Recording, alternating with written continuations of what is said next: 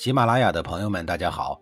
告诉大家一个好消息，除了音频以外，我最近开始以视频的方式为大家讲历史，内容也不再局限于中国古代史，而是涵盖人文、社会、西方历史等等，还包括对一些经典童话人物、历史人物进行全新解读。欢迎大家在微信视频号里搜索“志明侃历史”，同志的志，光明的明，调侃的侃，历史故事的历史，我在视频里等你。在上一集里，我讲了因为政治避难而四处流浪的孔子的部分故事。孔子一生最大的理想抱负，其实不是在于教育，而是在于政治。他的政治思想是以复古为革新，希望天下能够恢复到周公那个昌明繁荣的时代。他希望国家的一切都在理智的范围内有序的运行，同时呢，加强道德的教化。至于法律啊。那只是在道德无法实施的时候才使用的一种辅助的工具。孔子所说的道德是一个很大的概念，归纳起来为两类：一是礼，有了礼，社会就会谦恭忍让，就会减少纷争；二是孝，人民对父母要孝顺，对祖先要虔诚的祭祀。这样一来呀，人的德行呢就会趋向于仁厚。孔子的政治思想大体来说是对内整顿纲纪。对外驱逐戎狄蛮夷，也就是把坏人赶走，然后呢，逐步把社会带到正常的轨道上去，带回到西周盛世。但是通过上一集里讲述的实际情况来看呀，他的政治活动、政治思想在当时是严重失败的。那些个骄横跋扈、满脸横肉的掌权者们根本就不听他的。孔子一生最大的成就是在于教育的普及。在这方面呀，他给予了后世极大的影响。在周朝时期，教育是贵族的专利，是一件十分奢侈的事情，普通的平民啊是没有机会接受教育的。将知识、学术传播到民间的，正是这一位伟大的学者。所以说，孔子是教师界的当之无愧的鼻祖。而他在实践基础上提出的教育学说，为中国古代教育奠定了理论基础。孔子的教学理念提倡有教无类，他主张不分贵贱、不分国界，因材施教，只要有心向学，都可以入学受教。他开创了教育普及的先河，这样的理念呀，最终使得平民阶层获得了接受教育的可能。在学术的传授方面，孔子对弟子首先进行人格教育，换句话说，先教你怎么做人，然后再告诉你怎么做事儿。人格教育是一种系统的道德学说，从学习六艺开始。孔门的六艺与周王室的略有不同。位列六艺第一的是礼，礼貌的礼。礼是指人民在人际交往的过程当中所涉及的各种礼节，包括婚丧、入学、祭祀等人生的全部礼节。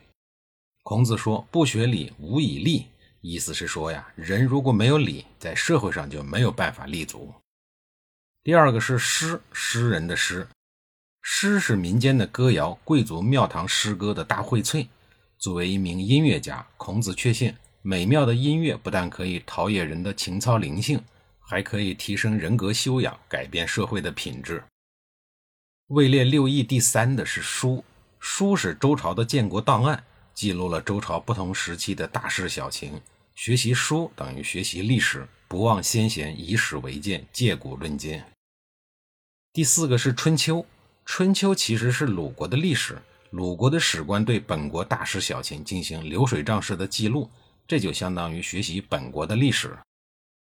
第五个是易，容易的易，易有点阴阳学说的意思，用占卜卦象来阐释社会的伦理道德。位列六艺最后一个的是乐，礼乐的乐。遗憾的是啊，乐的内容早已经遗失了，我也不知道里边都写了啥。孔子通过创办私立学校，广泛的招纳学生，传授上面所讲的六艺。他打破了教育资源被贵族垄断的情况，让更多的平民子弟得到了接受教育的机会，使得平民对上流社会、对政治的兴趣日渐浓厚，因而使学术思想大为昌盛。孔子一生所教授的子弟多达三千余人，其中有七十多个是贤人能士。他的弟子不但对鲁国的政治社会有着巨大的贡献，其影响力还远及海外。在那个思想逐渐开放的年代，还有一位创造了道家思想的神秘人物，他就是老子。两千五百多年前的一天，一位老者骑着青牛来到了函谷关，关令也就是守卫函谷关的军政长官尹喜，见有紫气东来，他便感觉到有圣人要来，于是出了关门迎了上去。来的这个人正是老子。尹喜早就知道老子学术渊博，心藏大志，随后就虚心的借斋问道，请老子写书以惠后世。老子被他的诚意打动，于是写下了《道德经》，送给了尹喜。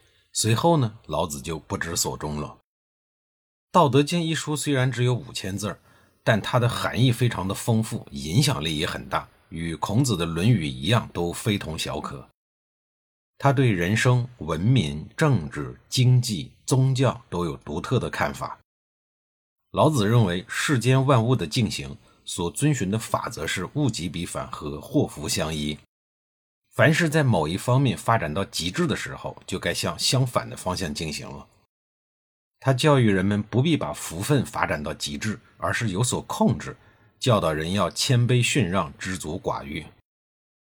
全文看过《道德经》并完全理解其深厚含义的人可能不多，但五十多个出自于《道德经》的成语，您一定耳熟能详，甚至呀还会经常的运用。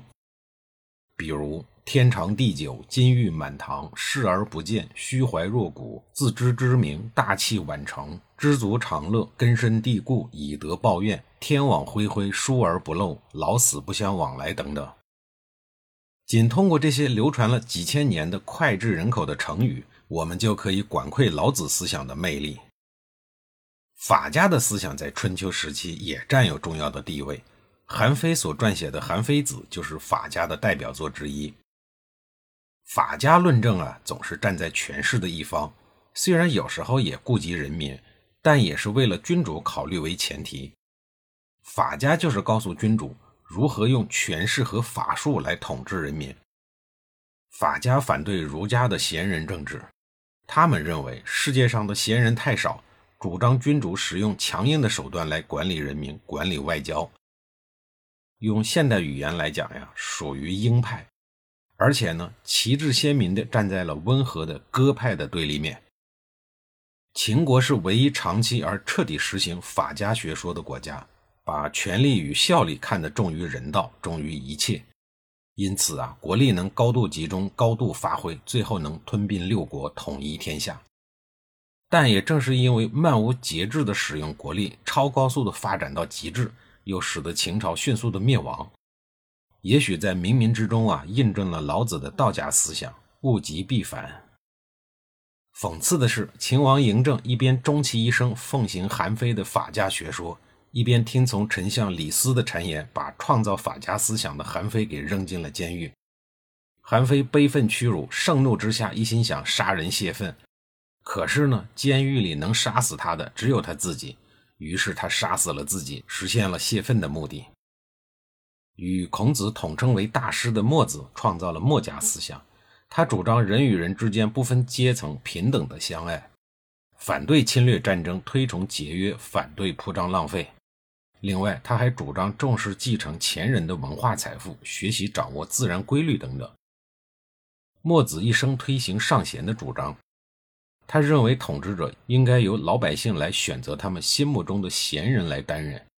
也就是说，哪怕是手工业者和农民，只要有才能，就应当被推举当官，为人民服务。这实际上是在推行民主制度。然而啊，放在两千多年以前，这样的思想是不会被统治者接受的。比起儒家的理念来，墨家恰恰站在了君王统治的对立面。特别是当大一统的国家政权建立以后，独尊儒术成为了主流，墨家思想的空间自然也就越来越窄，最后衰败了。除了上述这些思想，还有阴阳家、纵横家、名家、兵家、医家等思想盛行。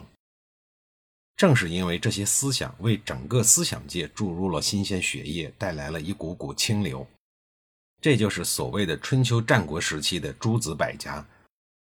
诸多的文化典籍内容是极其的丰富，正是这些典籍为中华文明打下了坚实的思想基础。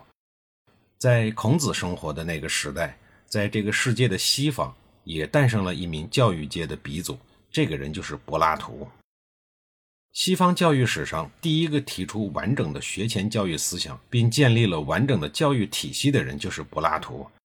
因此，他算是西方传统教育学派的开山鼻祖，地位和孔子相当，都是高山仰止的人类巨星。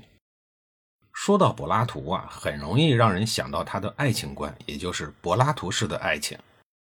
柏拉图可不是一天到晚就知道研究男女之间那些销魂蚀骨的爱情，那只是他业余时间的副业。实际上，他是古希腊伟大的哲学家、经济学家和思想家之一。他和老师苏格拉底、学生亚里士多德并称为希腊三贤，而他学生的学生中，也就是他的徒孙队伍中，有一个更厉害的角色，这个人叫亚历山大。世界四大文明古国中有三个都曾经归他统治，能横跨欧亚非三大洲进行统治的大帝王，人类历史上就找不出第二个。对了，要想见一见这个大名人呀，倒也不难。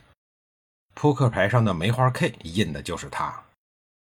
说完了外国人，在下一集里呀，我继续给您讲述咱们中国人，继续给您讲述位于周王朝贵族集团里处于最后一个阶层的，也就是士。